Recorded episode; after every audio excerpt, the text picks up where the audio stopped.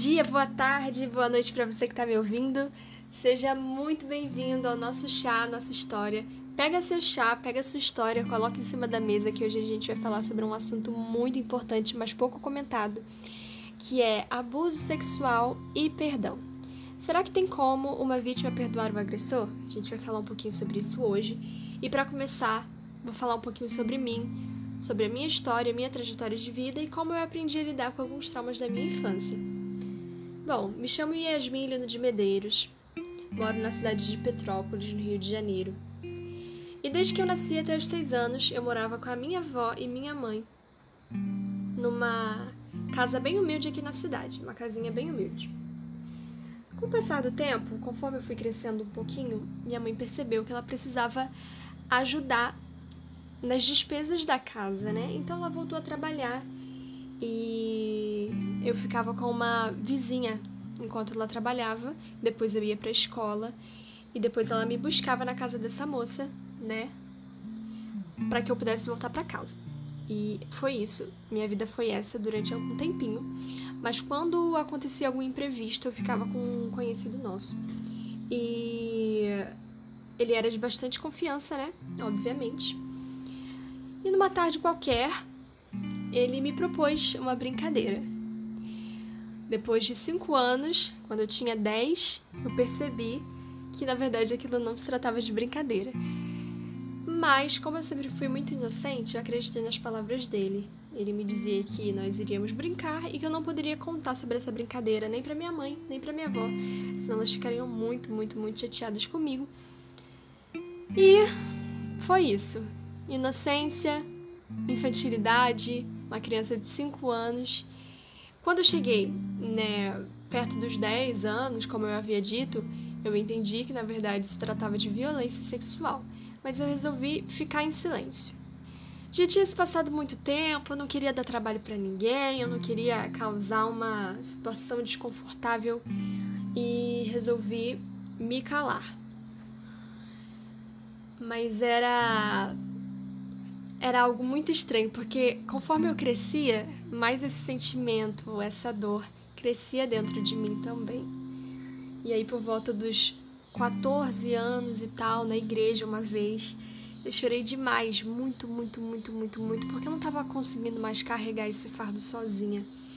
E aí, um casal que sempre me ajudou e tal, sempre me deram forças em diversos momentos específicos da minha vida, eles me perguntaram lá na igreja por que, que eu tava chorando daquele jeito? Não era de chorar porque eu sempre fui meio fria, então eu não gostava de demonstrar fragilidade perto das pessoas, vulnerabilidade, na verdade, né? E aí eles acharam muito estranho e eu resolvi contar, resolvi me libertar desse fardo, né? Ou dividi-lo pelo menos com alguém. E eles super me entenderam, é, me apoiaram, mas eu precisava contar para minha família, precisava contar para minha mãe. Ela precisava estar a par dessa situação para que eu pudesse ser ajudada. Mas para mim foi extremamente difícil contar para ela, porque eu não queria deixá-la triste, eu não queria que ela se sentisse culpada. Então foi muito, muito, muito triste e muito difícil ao mesmo tempo. Para você ter noção do quanto foi difícil, eu nem quis falar para ela. Eu escrevi uma carta contando sobre tudo o que havia acontecido e entreguei ela não esperava nada daquilo, foi uma super, uma baita surpresa. E foi um momento muito complicado para nossa família. Todos nós nos abalamos, né? Mas ela me apoiou e eu comecei a fazer os acompanhamentos psicológicos que foi essencial para que eu pudesse ficar mais tranquila, para que eu pudesse me libertar de fato.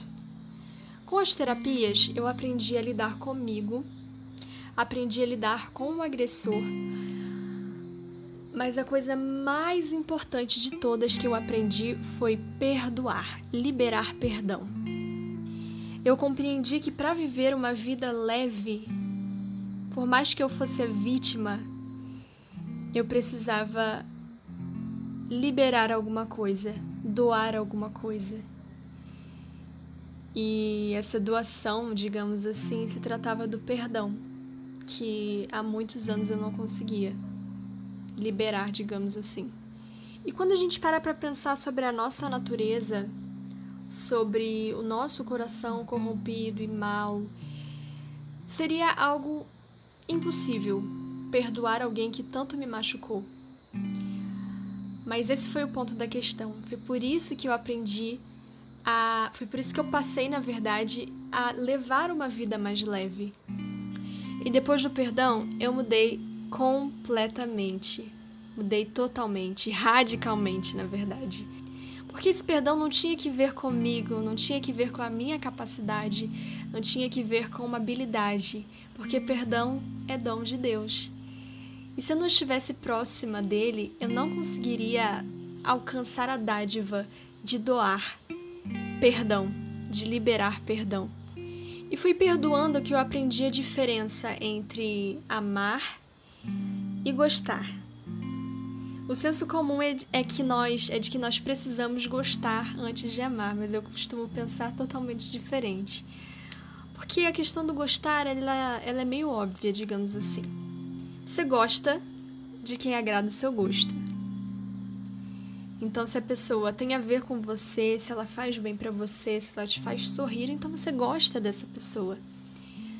Mas se a pessoa te faz mal, se a pessoa te machucou, sabe? Aí gostar se torna impossível. E é nesse ponto que o amor entra, porque o amor também é dor. E o amor é uma escolha. Logo, quando você escolhe amar alguém, quando, quando você escolhe perdoar alguém, isso não diz respeito sobre você. Não diz sobre quem você é, sobre quem você tem habilidade de ser. Diz sobre alguém que está acima de você e te concedeu esse privilégio. A despeito de ser recompensado ou de ser visto, o amor, o perdão, são escolhas mas o, mas o amor e o perdão também são dons de Deus. E foi perdoando que eu aprendi a lidar com um dos traumas da minha infância, que foi o abuso sexual. E por que eu julguei importante falar sobre perdão, sobre amor, nesse nosso primeiro contato, que eu nem preparei um roteiro? Porque quantas pessoas hoje em dia vivem uma vida, sabe, extremamente pesada porque não conseguem liberar, porque não conseguem doar.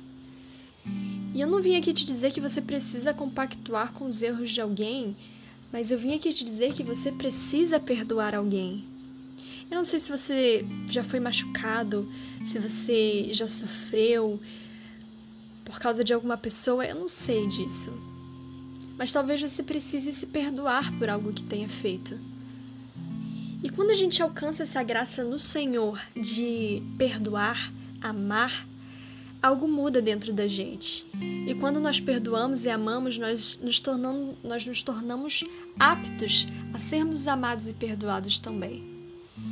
Então, muito mais do que, muito mais importante do que abuso sexual, muito mais importante do que dor, sofrimento, enfim, muito mais importante do que traumas, o perdão é essencial. O amor é essencial. E se hoje você não consegue, se você ainda não alcançou a graça de amar ou perdoar alguém, peça a Deus. Peça a Deus que Ele te ajude nessa missão e Ele com certeza vai estar com os ouvidos voltados para você, com os olhos voltados para você, com o coração aberto para você porque ele não rejeita a oração de alguém que deseja perdoar alguém, alguém que deseja amar, como ele também amou. Então esse foi nosso nossa primeira conversa, nosso primeiro contato, sem roteiro, sem nada, meu coração aqui aberto para vocês para falar sobre esse assunto que eu julgo ser muito importante. Compartilha com alguém que precisa ouvir essa mensagem. E até a próxima. Um beijão para você.